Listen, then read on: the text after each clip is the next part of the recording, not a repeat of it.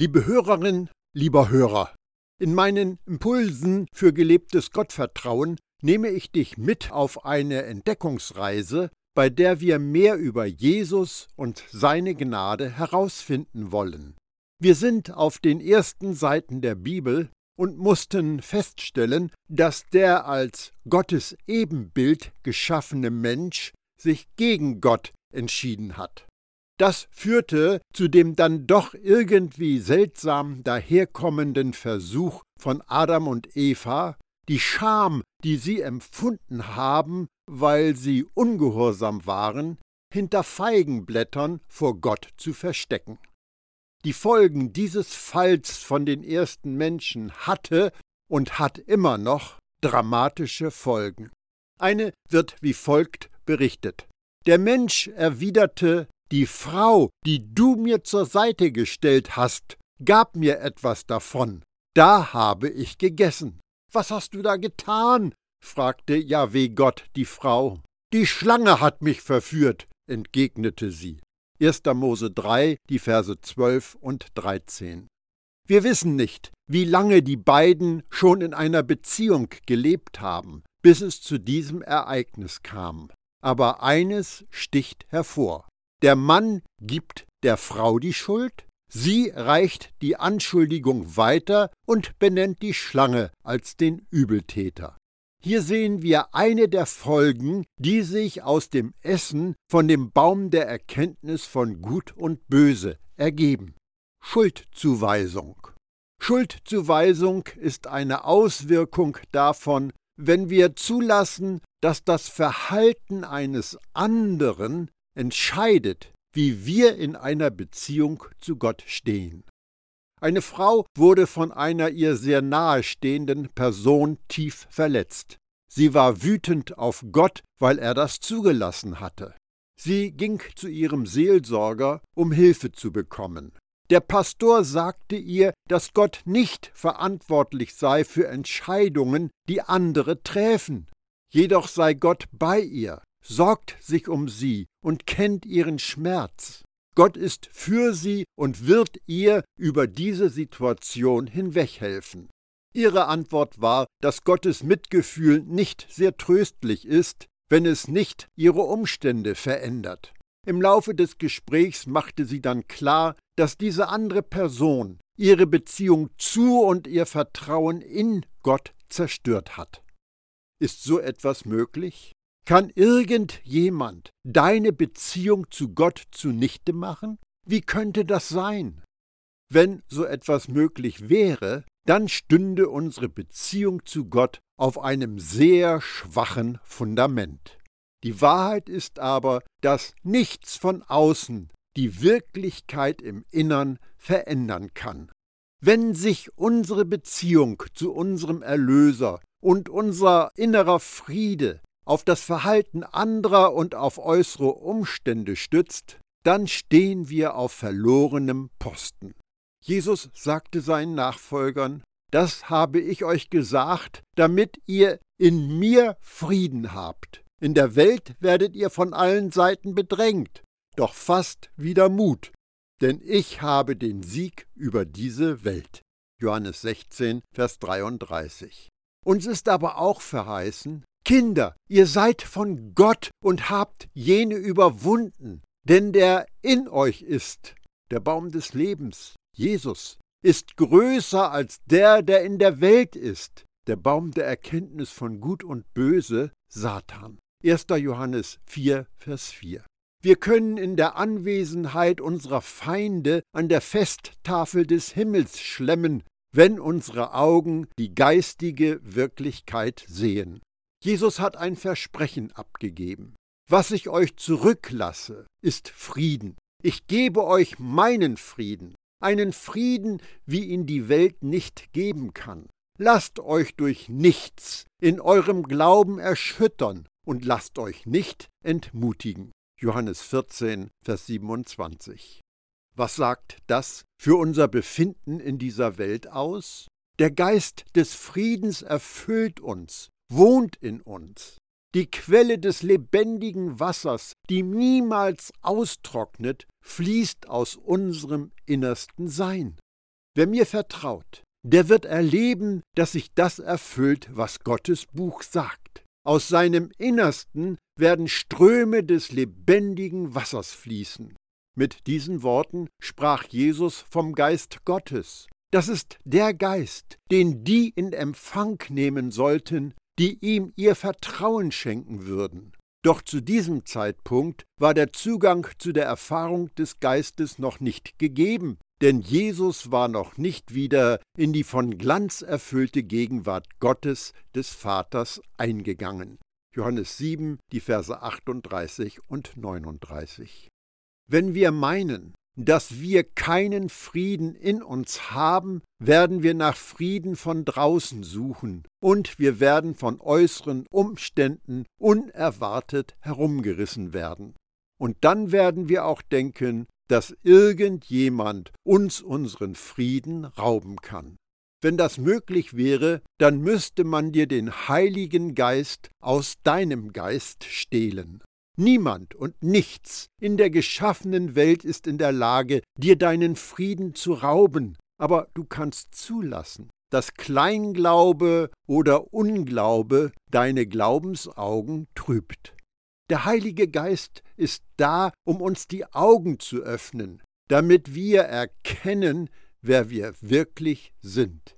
Wenn du Jesus vertraust, ist dein Geist, was Jesus ist, in Frieden und Ruhe.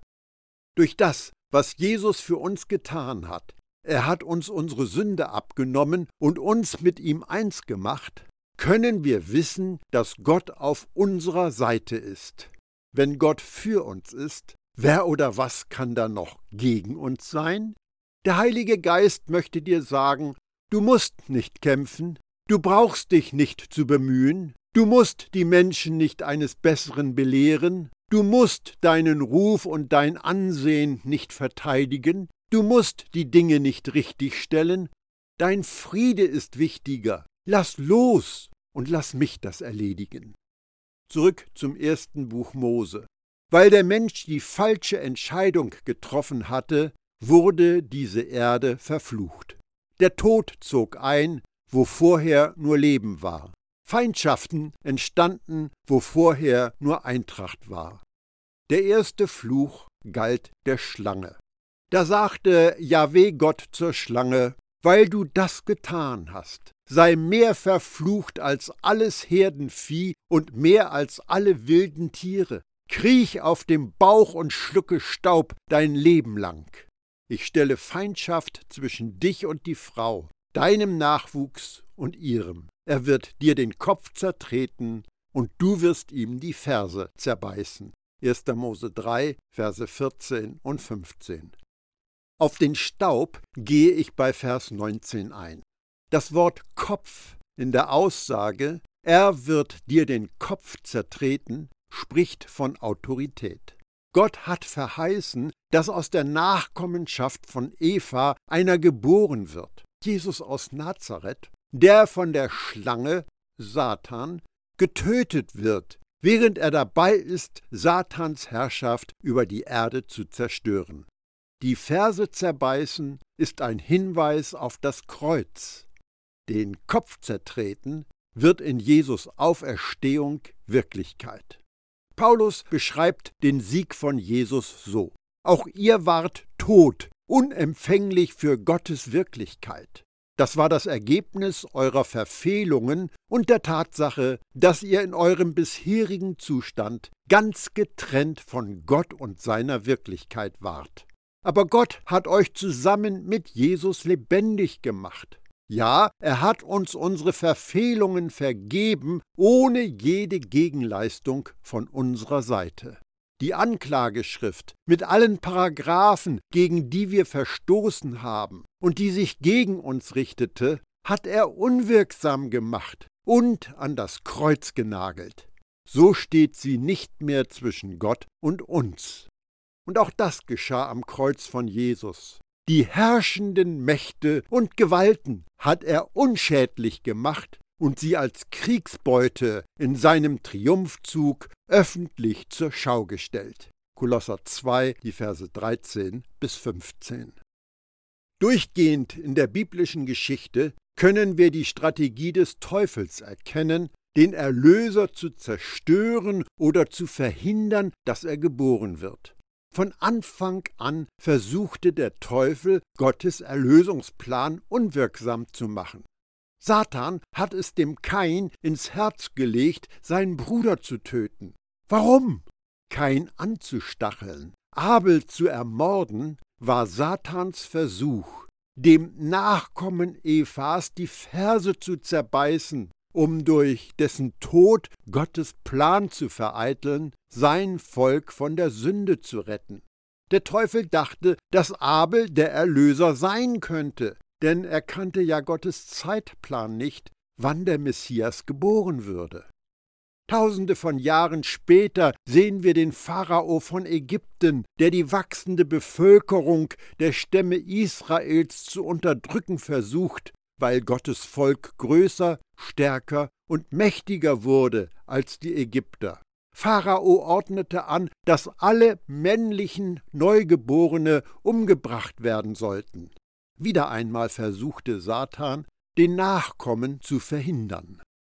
Gut 1500 Jahre später, als Jesus geboren wurde und unzählige Engel die Himmel erfüllten, wurde es Satan klar, dass dies sein gefürchteter Augenblick sein könnte, und er lief wieder Amok, da er offensichtlich nicht wusste, wo und wann der Messias genau geboren wurde, plante er einen Rundumschlag, als er Herodes dazu brachte, Soldaten auszuschicken, die in Bethlehem und der ganzen Umgebung alle Jungen im Alter von zwei Jahren und jünger umbringen sollten. Matthäus 2, Vers 16. Zum Glück sandte Gott seinen Engel zu Josef, der ihn aufforderte, mit dem Baby Schutz in Ägypten zu suchen. Während Jesus Dienst auf Erden versuchte Satan einige Male, Jesus durch die Hand der Pharisäer oder aufgebrachter Juden zu töten aber nichts konnte Jesus vor seiner Zeit aufhalten. Als Jesus am Kreuz hing und rief, Eli, Eli, lema sabachthani, das bedeutet, mein Gott, mein Gott, warum hast du mich verlassen? Matthäus 27, Vers 46, hatte Satan gedacht, dass er am Ende doch über Jesus triumphieren kann. Als Jesus seinen letzten Atemzug getan hatte, war Satan sicher, dass er den Sieg errungen hat. Aber Satan hatte sich nicht bewusst gemacht, dass er Jesus nur die Ferse zerbissen hat. Am dritten Tag würde Jesus ihm für immer den Kopf zertreten. Nichts konnte verhindern, dass der verheißene Nachkomme geboren wurde. Nichts konnte den Nachkommen davon abhalten, als menschliches Wesen in dieser Welt aufzuwachsen.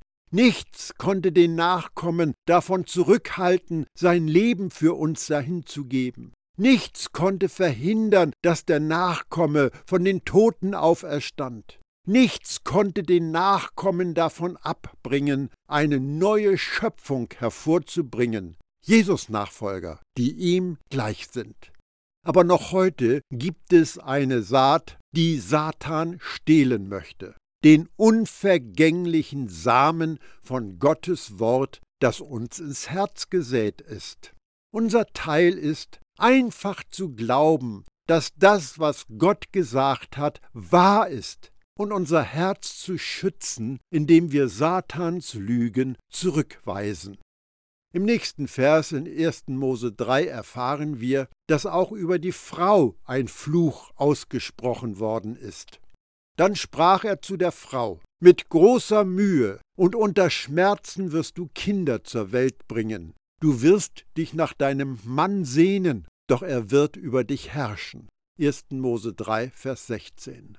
Alle Lasten und Qualen der Frauen sind in dieser Schriftstelle zusammengefasst, nicht wahr?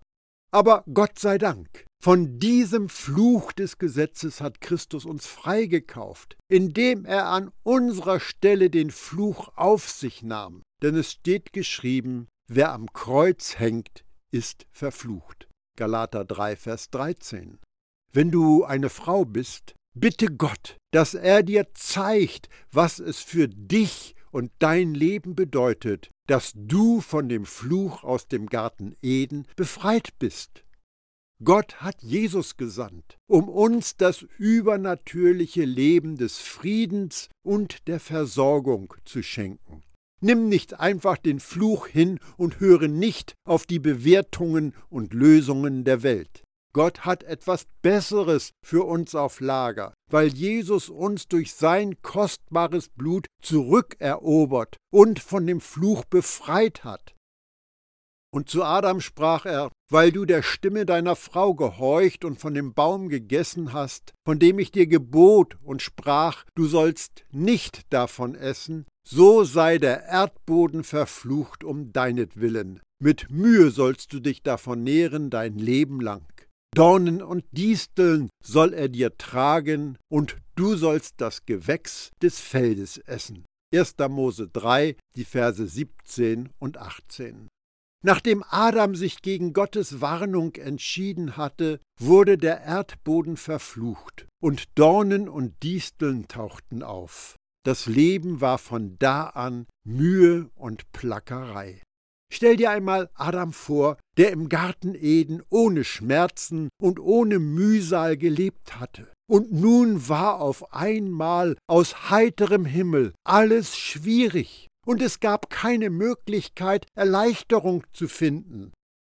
Wir haben heute allen Grund zum Jubeln, denn Jesus nahm die Mühe, die Plackerei und die Schinderei dieses Lebens auf sich als ihm die Dornenkrone auf den Kopf gedrückt worden ist. Jesus befreite uns von dem Fluch, der uns niederdrückt, belastet, hoffnungslos und ängstlich macht.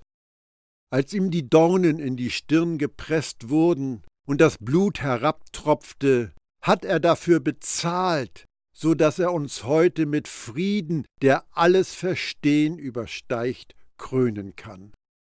Dein ganzes Leben lang wirst du im Schweiße deines Angesichts arbeiten müssen, um dich zu ernähren, bis zu dem Tag, an dem du zum Erdboden zurückkehrst, von dem du genommen wurdest. 1. Mose 3, Vers 19.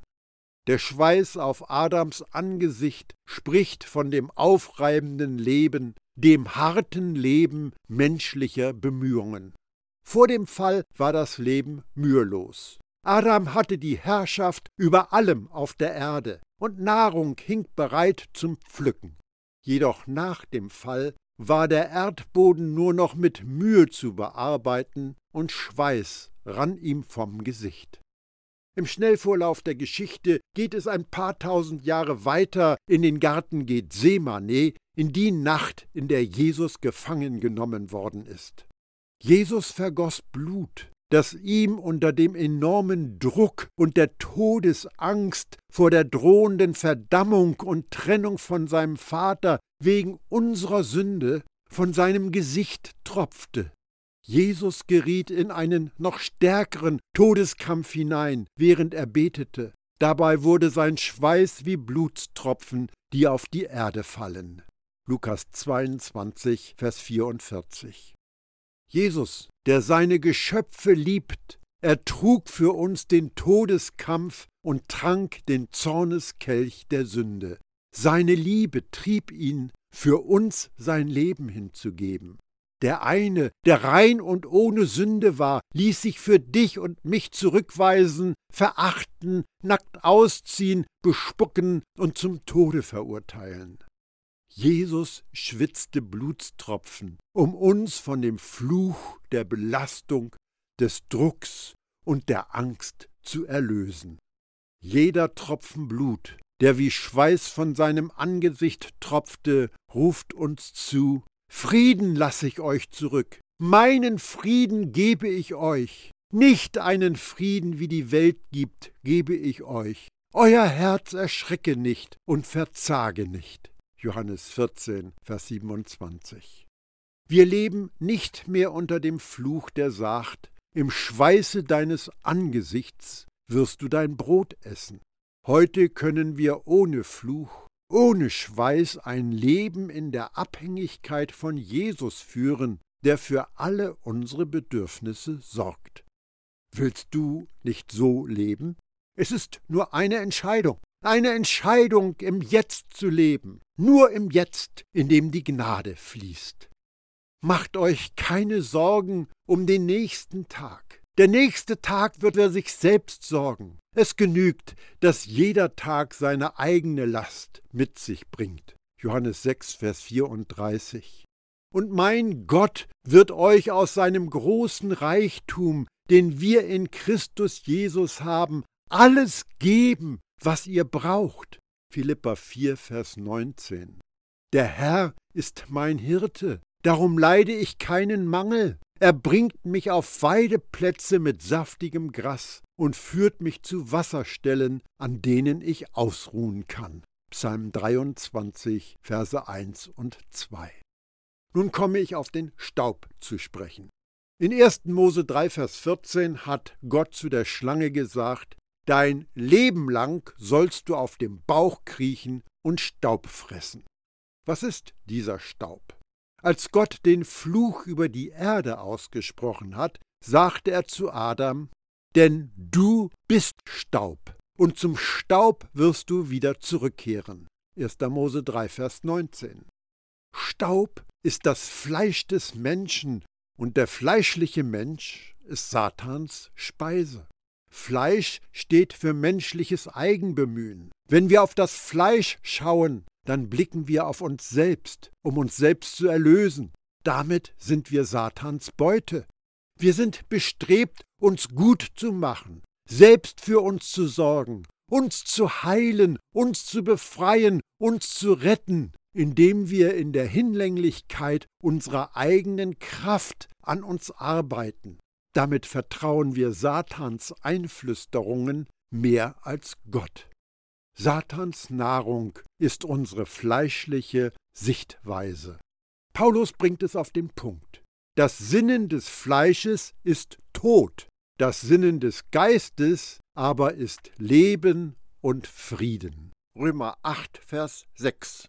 Der Teufel möchte, dass wir in einem Bewusstsein des Fleischseins leben, die Sünde im Fleisch, all unser Versagen, alle unsere Schwächen. Denn er weiß, wenn wir uns mit dem Staubsein arrangieren, ist das unser Tod. Wie bringt Satan uns dazu, dass wir auf das Fleisch schauen? Er benutzt als Werkzeug das Gesetz, das uns ständig daran erinnert, dass wir dem göttlichen Standard nicht entsprechen und etwas tun müssen. Er schießt seine feurigen Pfeile des Zweifels, der Angst und Verurteilung auf uns ab, indem er das Gesetz gegen uns anwendet. Jesus hat uns von dem Fluch der fleischlichen Betrachtungsweise erlöst, indem er uns seine eigene Gesinnung gegeben hat, den Geist Christi, und er hat uns den Heiligen Geist gesandt, der unsere Denkweise für die Wahrheit erneuert. Adam gab seiner Frau den Namen Eva Leben, denn sie sollte die Mutter aller lebenden Menschen werden. Dann bekleidete Jahweh Gott Adam und seine Frau mit Gewändern aus Fell. 1. Mose 3, die Verse 20 und 21. Eva ist eine sprachliche Anpassung an das hebräische Wort Chava, das die sprachliche Wurzel atmen Leben hat. Nachdem Adam und Eva Gott ungehorsam waren, bedeckten sie sich selbst mit einem Geflecht aus Feigenblättern. Aber die menschliche Antwort auf Sünde war ungenügend. Warum? Weil kein Blut vergossen wurde. Jahrtausende später erinnert der Schreiber des Briefs an die Hebräer seine Leser an die Grundvoraussetzung für das Loswerden der Sünde.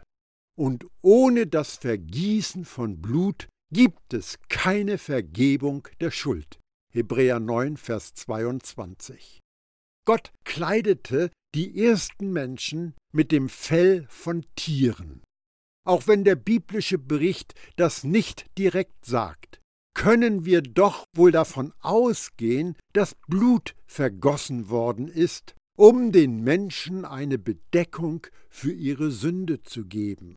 Gott war offensichtlich der Erste, der Tiere tötete. Vor diesem Opfer von Tieren ist kein Blut geflossen.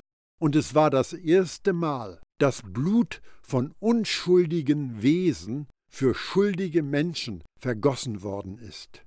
Das letzte Opfer, das Gott gebracht hat, war sein Sohn Jesus, der sein Blut vergossen hat, um die Sünde ein für allemal aus der Welt zu schaffen.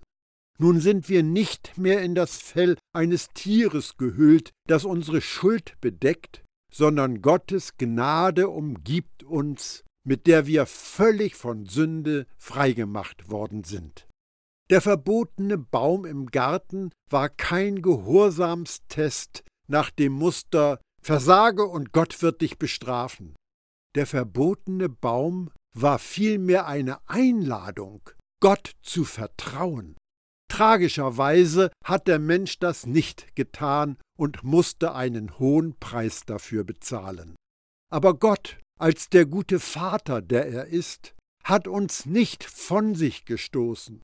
Er hat nicht gesagt, was für ein vermurkster Haufen, das sind nicht meine Kinder. Stattdessen hat er alles in Ordnung gebracht, weil er an uns glaubt. Er denkt immer noch das Beste von uns und er sehnt sich danach, dass wir ihm unser Vertrauen schenken. Ist das nicht das Größte in der Menschheitsgeschichte? Gott schuf diese Erde als vollkommenen Wohnort für den Menschen und übertrug uns die Verantwortung für diesen wunderbaren Planeten. Der Himmel gehört Jahweh, aber die Erde hat er den Menschen anvertraut. Psalm 115, Vers 16. Man könnte meinen, das war leichtsinnige Naivität, aber es war ein kühner Akt der Liebe und des Vertrauens. Wie wenn ein Vater seiner Tochter, seinem Sohn, die der gerade mit einem ganz frischen Führerschein von der Fahrprüfung kommt, den Schlüssel seines nagelneuen Porsche 911 überreicht und sagt, Hab Spaß damit. Gott gab uns den Schlüssel zum Planeten Erde und sagte, Hab Spaß damit. Es stimmt, wir haben die Erde zu Schrott gefahren, aber übersehe nicht die Pointe. Wissend, was wir tun würden, und wissend, was es ihn kosten würde, den Schaden zu reparieren, setzte Gott seinen Plan um und tat es trotzdem. Warum? Weil er uns liebt und an uns glaubt und hofft, dass wir eines Tages damit aufhören, vor ihm wegzulaufen und nach Hause kommen.